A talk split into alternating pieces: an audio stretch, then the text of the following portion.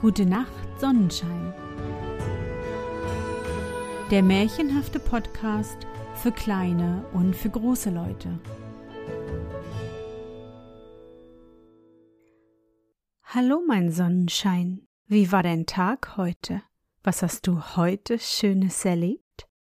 Mein Name ist Anne und ich begrüße dich zur dritten Ostersonderfolge 2022 meines Märchenpodcasts. Marin und Andres sind der Beschreibung des Feuermanns gefolgt und im Reich der Regentrude angekommen. Lass uns hören, ob Marin und Andres es auch schaffen, die schlafende Trude zu wecken. Bist du bereit?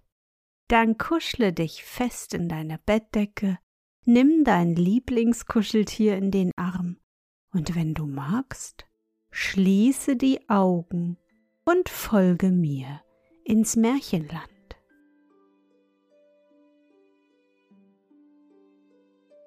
Kapitel 3 Plötzlich blieb Maren stehen und lehnte sich mit geschlossenen Augen an dem Stamm einer Weide. Ich kann nicht mehr, murmelte sie. Ist die Luft die Luft ist lauter Feuer. Da gedachte Andres des Metfläschchens, das sie bis dahin unberührt gelassen hatten. Als er den Stöpsel abgezogen, verbreitete sich ein Duft, als seien die Tausenden von Blumen noch einmal zur Blüte auferstanden, aus deren Kelchen vor vielleicht mehr als hundert Jahren die Bienen den Honig zu diesem Tranke zusammengetragen hatten und kaum hatten die Lippen des Mädchens den Rand der Flasche berührt, so schlug sie schon die Augen auf. Oh, rief sie, auf welcher schönen Wiese sind wir denn? Auf keiner Wiese, Maren, aber trink nur, es wird dich stärken.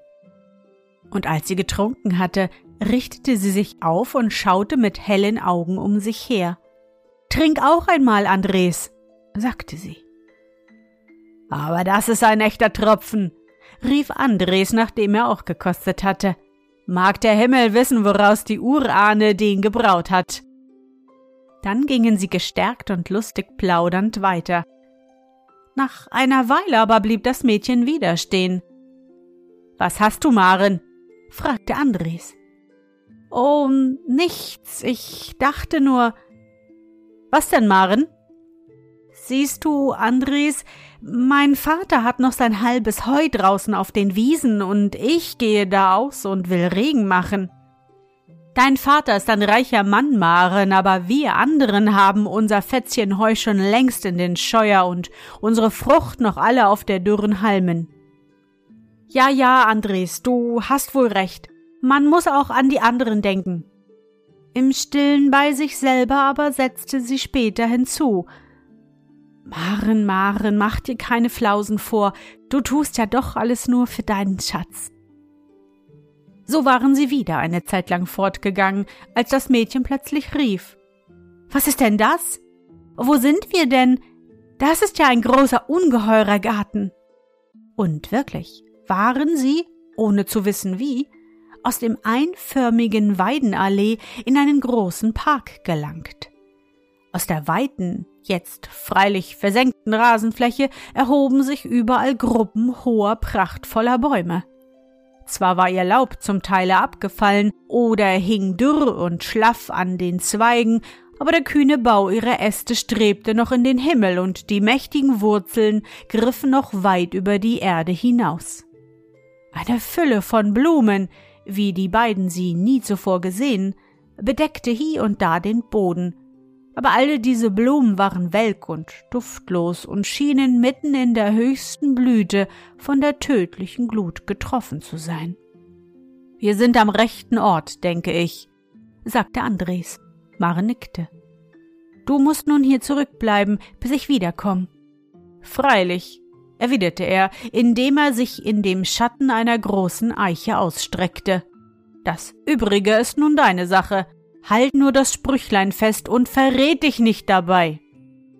So ging sie denn allein über den weiten Rasen und unter dem himmelhohen Bäumen dahin, und bald sah der Zurückbleibende nichts mehr von ihr. Sie aber schritt weiter und weiter durch die Einsamkeit. Bald hörten die Baumgruppen auf, und der Boden senkte sich. Sie erkannte wohl, dass sie in dem ausgetrockneten Bette eines Gewässers ging. Weißer Sand und Kieseln bedeckte den Boden, dazwischen lagen tote Fische und blinkten mit ihren Silberschuppen in der Sonne.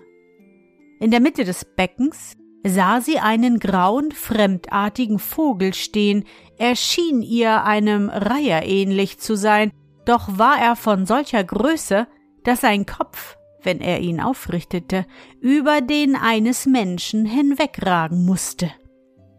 Jetzt hatte er den langen Hals zwischen den Flügeln zurückgelegt und schien zu schlafen. Maren fürchtete sich.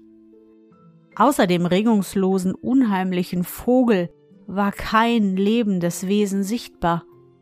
Nicht einmal das Schwirren einer Fliege unterbrach hier die Stille. Wie ein Entsetzen lag das Schweigen über diesem Orte. Einen Augenblick trieb sie die Angst, nach ihrem Geliebten zu rufen, aber sie wagte es wiederum nicht, denn den Laut ihrer eigenen Stimme in dieser Öde zu hören, dünkte sie noch schauerlicher als alles andere. So richtete sie denn ihre Augen fest in die Ferne, so sich wieder dichte Baumgruppen über den Boden zu erheben schienen, und schritt weiter, ohne rechts oder links zu sehen. Der große Vogel rührte sich nicht, als sie mit leisem Schritte an ihm vorüberging. Nur für einen Augenblicke blitzte es schwarz unter der weißen Augenhaut hervor. Maren atmete auf. Nachdem sie noch eine weite Strecke hingeschritten, verengte sich das Seebett zu der Rinne eines mächtigen Baches, der unter einer breiten Lindengruppe durchführte. Das Geäst dieser mächtigen Bäume war so dicht, dass ungeachtet des mangelhaften Laubes kein Sonnenstrahl hindurchdrang. Maren ging in dieser Rinne weiter. Die plötzliche Kühle um sie her, das hohe dunkle Gewölk der Wipfel über ihr, es schien ihr fast, als gehe sie durch eine Kirche. Plötzlich aber wurden ihre Augen von einem blendenden Licht getroffen, die Bäume hörten auf und vor ihr erhob sich ein graues Gestein, auf das die grellste Sonne niederbrannte. Maren selbst stand in einem leeren, sandigen Becken, in welches sonst ein Wasserfall über die Felsen hinabgestürzt sein mochte, der dann unterhalb der Rinne seinen Abfluss in den jetzt verdunsteten See gehabt hatte. Sie suchte mit den Augen, wo wohl der Weg zwischen den Klippen hinaufführte. Plötzlich aber schrak sie zusammen, denn das dort auf der halben Höhe des Absturzes konnte nicht zum Gestein gehören, wenn es auch ebenso grau war und starr wie dieses in der regelungslosen Luft lag. So erkannte sie doch bald, dass es ein Gewand sei, welches in Falten eine ruhende Gestalt bedeckte. Mit verhaltenem Atem stieg sie näher. Da sah sie es deutlich. Es war eine schöne, mächtige Frauengestalt. Der Kopf lag tief aufs Gestein zurückgesunken. Die blonden Haare, die bis zur Hüfte hinabflossen, waren voll Staub und dürren Laubes. Maren betrachtete sie aufmerksam. Sie muss sehr schön gewesen sein, dachte sie, ehe diese Wangen so schlaff und diese Augen so eingesunken waren. Ach, wie bleich ihre Lippen sind. Ob es denn wohl die Regentrude sein mag? Aber die da schläft nicht. Das ist eine Tote. Oh, es ist entsetzlich einsam hier. Das kräftige Mädchen hatte sich indessen bald gefasst. Sie trat ganz dicht herzu und niederkniend und zu ihr hinabgebeugt, legte sie ihre frischen Lippen an das marmorblasse Ohr der Ruhenden. Dann, all ihren Mut zusammennehmend, sprach sie laut und deutlich. Dunst ist die Welle, Staub ist die Quelle, stumm sind die Wälder, Feuermann tanzt über die Felder. Da rang sich ein tiefer, klagender Laut aus dem bleichen Munde hervor, doch das Mädchen sprach immer stärker und eindringlicher. Nimm dich in Acht, eh du erwacht, holt dich die Mutter heim in der Nacht. Da rauschte es sanft durch die Wipfel der Bäume, und in der Ferne donnerte es leise wie von einem Gewitter. Zugleich aber und, wie es schien, von jenseits des Gesteins kommend, durchschnitt ein greller Ton die Luft, wie der Wutschrei eines bösen Tieres. Als Maren emporsah, stand die Gestalt der Trude hoch aufgerichtet vor ihr. Was willst du? fragte sie. Ach, Frau Trude, antwortete das Mädchen noch immer kniend, Ihr habt so grausam lang geschlafen, dass alles Laub und alle Kreatur verschmachten will. Die Trude sah sie mit weit aufgerissenen Augen an, als mühe sie sich aus schweren Träumen zu kommen. Endlich fragte sie mit tonloser Stimme Stürzt denn der Quell nicht mehr? Nein, Frau Trude, erwiderte Maren. Kreist denn mein Vogel nicht mehr über dem See? Er steht in der heißen Sonne und schläft. Weh, wimmerte die Regenfrau. So ist es hohe Zeit. Steh auf und folge mir, aber vergiss nicht den Krug, der dort zu deinen Füßen liegt. Maren tat, wie ihr geheißen, und beide stiegen nun an der Seite des Gesteins hinauf. Noch mächtigere Baumgruppen, noch wunderbarere Blumen waren hier der Erde entsprossen, aber auch hier war alles welk und duftlos. Sie gingen an der Rinne des Baches entlang, der hinter ihnen seinen Abfall vom Gestein gehabt hatte. Langsam und schwankend schritt die Trude dem Mädchen voran, nur dann und wann die Augen traurig umherwendend. Dennoch meinte Maren, es bleibe ein grüner Schimmer auf dem Rasen, den ihr Fuß betreten, und wenn die grauen Gewänder über das dürre Gras schleppten, da rauschte es so eigen, dass sie immer darauf hinhören musste. Regnet es denn schon, Frau Trude? fragte sie. Ach nein, Kind, erst musst du den Brunnen aufschließen. Den Brunnen? Wo ist er denn? Sie waren eben aus einer Gruppe von Bäumen herausgetreten. Dort, sagte die Trude, und einige tausend Schritte vor ihnen sah Maren einen ungeheuren Bau emporsteigen. Er schien von grauem Gestein zackig und unregelmäßig aufgetürmt.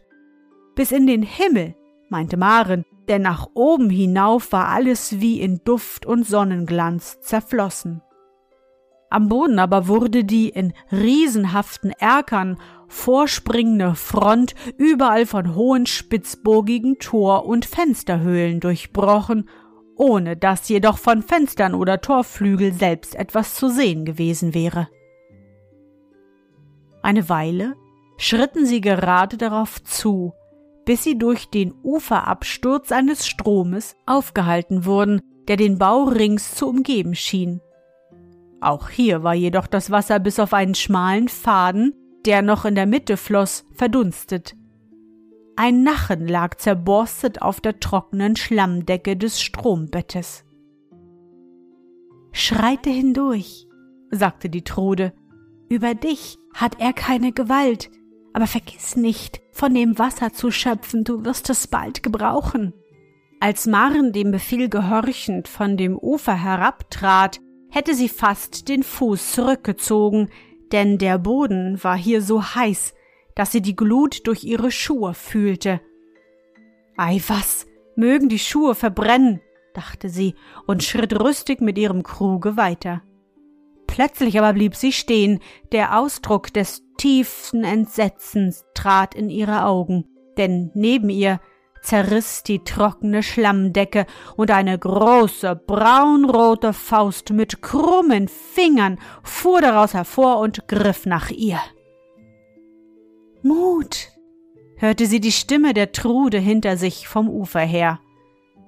Da erst stieß sie einen lauten Schrei aus und der Spuk verschwand. Schließe die Augen, hörte sie wiederum die Trude rufen. Da ging sie mit geschlossenen Augen weiter. Als sie aber das Wasser ihren Fuß berühren fühlte, bückte sie sich und füllte ihren Krug. Dann stieg sie leicht und ungefährdet am anderen Ufer wieder hinauf. Bald hatte sie das Schloss erreicht und trat mit klopfendem Herzen durch eines der großen offenen Tore. Drinnen aber blieb sie staunend an dem Eingange stehen. Das ganze Innere schien nur ein einziger unermeßlicher Raum zu sein. Mächtige Säulen von Tropfstein trugen in beinahe unabsehbarer Höhe eine seltsame Decke. Fast meinte Maren, es seien nichts als graue, riesenhafte Spinngewebe, die überall in Bauschen und Spitzen zwischen den Knäufen der Säulen hinabhingen. Noch immer stand sie wie verloren an derselben Stelle und blickte bald vor sich hin, bald nach einer und der anderen Seite, aber diese ungeheuren Räume schienen außer nach der Front zu, durch welche Maren eingetreten war, ganz ohne Grenzen zu sein. Säule hinter Säule erhob sich, und wie sehr sie sich auch anstrengte, sie konnte nirgends ein Ende absehen. Da blieb ihr Auge an einer Vertiefung des Bodens haften, und siehe, dort, unweit von ihr war der Brunnen, auch den goldenen Schlüssel sah sie auf der Falltür liegen. Während sie darauf zuging, bemerkte sie, dass der Fußboden nicht etwa, wie sie es in ihrer Dorfkirche gesehen, mit Steinplatten, sondern überall mit vertrocknetem Schilf und Wiesenpflanzen bedeckt war. Aber sie wunderte sich jetzt schon über nichts mehr. Nun stand sie am Brunnen und wollte eben den Schlüssel ergreifen, da zog sie rasch die Hand zurück. Denn deutlich hatte sie es erkannt, der Schlüssel, der ihr in dem grellen Licht eines von außen hereinfallenden Sonnenstrahls entgegenleuchtete, war von Glut und nicht von Goldrot. Ohne Zaudern goss sie ihren Krug darüber aus, dass das Zischen des verdampfenden Wassers in den weiten Räumen widerhallte. Dann schloss sie rasch den Brunnen auf. Ein frischer Duft stieg aus der Tiefe, als sie die Falltür zurückgeschlagen hatte, und erfüllte bald alles mit einem feinen, feuchten Staube, der wie ein zartes Gewölk zwischen den Säulen emporstieg.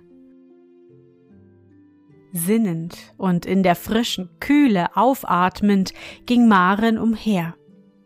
Da begann zu ihren Füßen ein neues Wunder. Wie ein Hauch rieselte ein leichtes Grün über die verdorrte Pflanzendecke. Die Halme richteten sich auf, und bald wandelte das Mädchen durch eine Fülle sprießender Blätter und Blumen. Am Fuße der Säulen wurde es blau von Vergissmeinnicht, dazwischen blühten gelbe und braunviolette Iris auf und verhauchten ihren zarten Duft.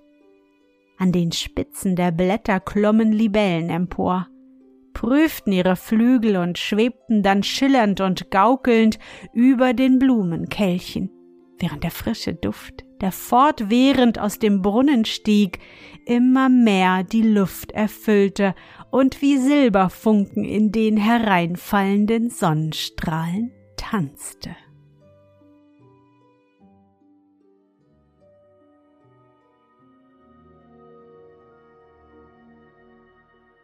Na, Sonnenschein, bist du noch wach?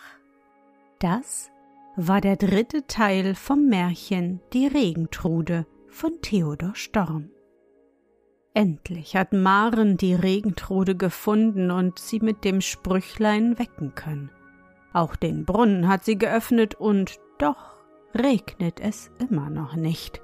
Wie genau die Regentrude ihr dabei hilft, erfahren wir morgen im vierten und letzten Teil des Märchens. Ich hoffe, dir hat unsere gemeinsame Reise heute gefallen. Für mich war es wieder wunderbar und ich danke dir, dass du mich begleitet hast. Und bevor du nun die Augen schließt und in dein Traumland reist, möchte ich mit dir nochmal an dein schönstes Erlebnis heute denken. Was war es? Vielleicht hast du heute ganz viele Schokoladen-Ostereier genascht und mindestens drei Stücke von dem leckeren Kuchen. Oder du hast bei eurem Osterspaziergang ein Rotkehlchen und eine Blaumeise entdeckt. Versuche dich an dein schönstes Erlebnis heute zu erinnern. Und was war dein schönstes Erlebnis heute und wie fühlst du dich dabei? Suche dir auch heute wieder den schönsten Moment aus und präge ihn dir gut ein. Und wenn du magst, kannst du ihn auch malen oder im Zauberbuch aufschreiben. Und nun gute Nacht, Sonnenschein. Schlaf gut und träum was Schönes. Wir hören uns schon morgen wieder. Sonnenschein, du liebst meinen Märchen-Podcast und kannst gar nicht genug bekommen, dann unterstütze mich mit einer Spende bei PayPal oder einem Abo bei Steady. Du hilfst mir so, die laufenden Kosten des Podcasts zu decken, und ich kann weiter mit dir zusammen auf große Abenteuerreise ins Märchenland gehen. Alle wichtigen Links findest du in den Show Notes. Dankeschön.